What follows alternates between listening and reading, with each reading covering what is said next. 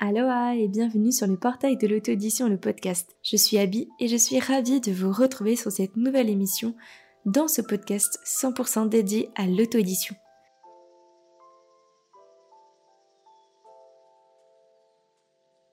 Dans l'émission du jour, ce sera une chronique audio, un retour de lecture sur une œuvre littéraire auto-éditée.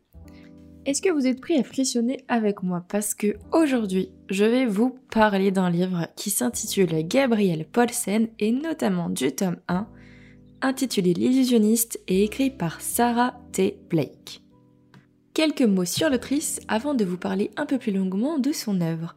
Sarah est scénariste et autrice donc de la série de romans d'épouvante gothique Gabriel Paulsen, mais aussi de Fièvre et Ténèbres, l'univers dont Gabriel lui-même est issu. Et quand elle n'écrit pas pour l'industrie des jeux vidéo et de la télévision, Sarah adore imaginer la meilleure façon de dissimuler un corps ou de s'emparer d'une épée légendaire.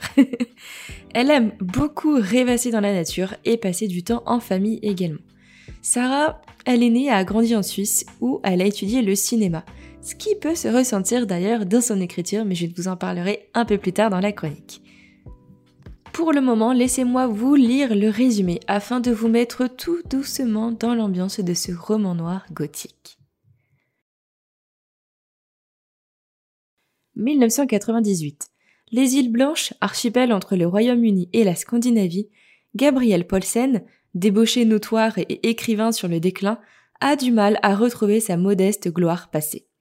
Jusqu'au jour où il subtilise un journal mystérieux datant du XIXe siècle. Dans ses mémoires, il croit enfin tenir sa chance de relancer sa carrière. Mais c'est sans compter sur sa rencontre avec trois jeunes chasseurs de fantômes, stars du petit écran, qui l'invitent sur leur tournage d'un reportage au sujet d'un crime atroce. Rapidement, les événements échappent à tout contrôle. Les meurtres s'enchaînent et Gabriel découvre de terrifiantes similitudes entre la réalité et le journal dérobé. Cette fois, il est peut-être allé un peu trop loin, car ce n'est plus seulement sa carrière qui est menacée, mais sa vie et celle de ses équipiers. Bien, parlons d'abord du titre. Je trouve qu'il nous donne matière à réfléchir et ça n'est qu'un entraînement d'ailleurs pour ce qui nous attend ensuite. Qui est Gabriel Paulsen? Qui est l'illusionniste? Gabriel est-il l'illusionniste? Ou est-ce deux personnes? On ouvre ce roman avec déjà l'esprit en ébullition et ça va être le cas tout au long du bouquin. Pourquoi? Première chose, ce livre raconte l'histoire de Gabriel Paulsen, écrivain anciennement à succès qui vit aujourd'hui sous le joug de son agent, lui réclamant un autre best-seller. Le souci, c'est que l'inspiration ne vient pas, il ne ressent plus du tout le feu de l'écriture. T'inquiète, on connaît le syndrome de la page blanche. Il a davantage l'air d'un charlatan qui fait genre, il est ivre la plupart du temps, et il se trouve être le pire des colocataires. Par une formidable pirouette du destin, il tombe sur un journal intime. Enfin, pirouette du destin, il l'a quand même volé, hein, et il va tout simplement le plagier pour en faire son prochain manuscrit. En même temps, il se retrouve à suivre une petite équipe de tournage pour une émission paranormale sur l'île voisine. L'avantage, c'est que c'est tout frais payé. Ça remplit du coup la caisse pour les prochaines bières et ça lui fera en plus bonne presse pour son prochain roman à venir. Sauf que sur cette île, rien d'idyllique. Les locaux sont inquiétants, des corps sont retrouvés et il y a un manoir qui surplombe et qui, qui surplombe un peu le décor et qui donne une ambiance particulièrement pesante à l'atmosphère.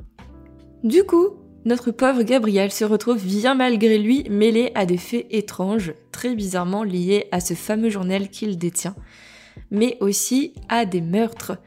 Et c'est à partir de là que la tournure des événements prend tout de suite un côté plus dramatique. C'est un petit peu moins fun. Dans cette fiction horrifique, nous avons une poignée d'ingrédients idéaux pour nous faire trembler avec Gabriel. Des corps sanguinolents, avec des détails morbides. C'est là qu'on retrouve le petit côté scénaristique dans les descriptions et dans l'enchaînement aussi des péripéties. On nous avons un majordome qui semble traverser les siècles sans prendre une seule ride, on lui demandera son secret, et d'autres choses inattendues, mais je ne vais pas tout vous dévoiler, sinon ça s'appellerait du spoil. Une certaine tension s'accroche et se colle à nous, nous aussi lecteurs, on a une espèce de pensée de surnaturel qui vient relever tout ça, ce qui perturbe un peu la frontière entre la réalité et le rêve, entre les visions et le réel, entre ce qui est imaginé et ce qui se passe réellement. Et quoi qu'il se passe pour de vrai, ça ne donne franchement pas envie d'être à la place de Gabriel. L'ambiance sombre du roman est parfaitement réussie dès la première à la dernière, dernière phrase. Selon moi, on y est vraiment complètement plongé, complètement immergé. Ce qui ne donne clairement pas envie d'aller passer ses vacances là-bas. Parlons maintenant un petit peu de Gabriel, qui est le cliché du bad boy. Cheveux longs, mine renfognée, ne pense qu'aux meufs à l'alcool, vit un peu au crochet de qui il peut le supporter, sa sœur, son colocataire.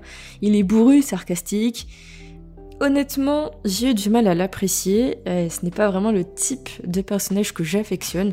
Je le trouve trop imbuvable, il m'a plus gavé qu'autre chose. La seule fois où je n'ai pas vraiment levé les yeux au ciel à son encontre étant la fois où il abandonne un peu son idée de carrière en reprise de construction pour essayer de solutionner l'épineuse situation dans laquelle il se trouve. C'était courageux et j'ai salué ce petit move de sa part. Par contre, pour le reste du bouquin, eh bien, je l'ai trouvé franchement égoïste et parfois même incohérent par moments. Il est de nature solitaire, égocentrique et du coup, le fait qu'il prenne à cœur l'enquête d'un tueur de l'île m'a un petit peu particulier. C'est un écrivain. Même si son imagination peut être débordante, que je conçois complètement, je n'ai pas franchement adhéré à toutes les théories qu'il se monte et qu'il veut suivre, parce que pour moi ça n'avait pas de sens qu'il soit intégré de la sorte, en fait, dans l'enquête. Ce qui m'a surtout dérangé, c'est le moment un peu du plan final, entre guillemets, parce que pour moi, avec suspicion ou indice qu'il détient, il n'a rien à faire dans l'exécution de ce genre de manœuvre, de plan. Ça reste un civil quoi qu'il en coûte, quoi qu'il se passe. Du coup, je trouvais ça un peu gros cette manière dont il a été impliqué comme il a, été. En finissant le livre, j'ai su qu'il y avait une suite et euh, je, n'avais pas l'information avant. Et le fait de le savoir ça m'a à la fois ravi et frustré. ravi parce qu'en effet, à la fin de ce premier tome, qui n'est pas du coup pour moi une vraie fin, il reste des questions en suspens, des fils d'intrigue qui pour moi sont toujours emmêlés. Et c'est frustrant parce que sans lire la suite, ben, on est toujours sans réponse sur certains points. Par exemple, il y a des phénomènes paranormaux qui ont eu lieu mais dont on ne connaît pas forcément l'explication réelle derrière. Enfin, réelle, on s'entend, hein, l'explication, le, pourquoi du comment, la justification. Et c'est dommage parce que ça m'a laissé un goût de trop peu en finissant le bouquin. Toutefois, il y a un tome 2, donc peut-être que tout sera expliqué dans la suite, en tout cas, je l'espère.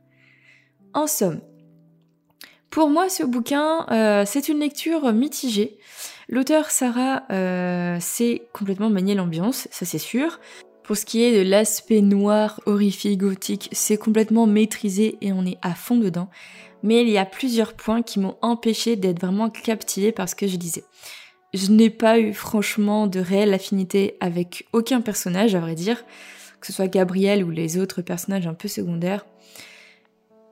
Pour les touches surnaturelles, ça me donnait l'impression par moments de tomber dans le récit un peu comme un cheveu sur la soupe, c'est-à-dire de façon impromptue. Et la mise en route, je l'ai trouvée un peu longue parce que le cœur de l'attention commence assez tardivement pour moi dans le roman, le temps que Gabriel soit sur l'île et que les choses se mettent en place, etc. Ça a été un peu long, du coup j'ai eu du mal à accrocher, le temps de m'y mettre. Mais voilà. Toutefois, si vous êtes friand d'ambiance sombre et de personnages au noir dessin, c'est pour vous. J'espère que ce retour de lecture vous a plu. En tout cas, n'hésitez pas à aller sur le site de l'autrice directement de Sarah T. Blake, à la fois parce que son site est très graphiquement joli, mais aussi pour pouvoir aller découvrir ses autres histoires, ses autres récits. Il y a notamment une nouvelle, L'île de Quai, qui est en téléchargement gratuit. Donc n'hésitez pas, ça peut être une première approche de sa plume pour vous faire un peu une idée de si ça va vous plaire ou non. Je vous remercie pour votre écoute. Je vous dis à tout bientôt sur le podcast du portail de l'auto-audition. Si vous écoutez cette émission sur Spotify, sachez qu'il est possible de laisser une note à l'épisode. Donc voilà, vous faites comme vous le sentez. Dans tous les cas, je vous remercie énormément pour votre soutien sur les réseaux sociaux. C'était Abby pour le portail de l'auto-édition, le podcast. Prenez grand soin de vous. À tout bientôt.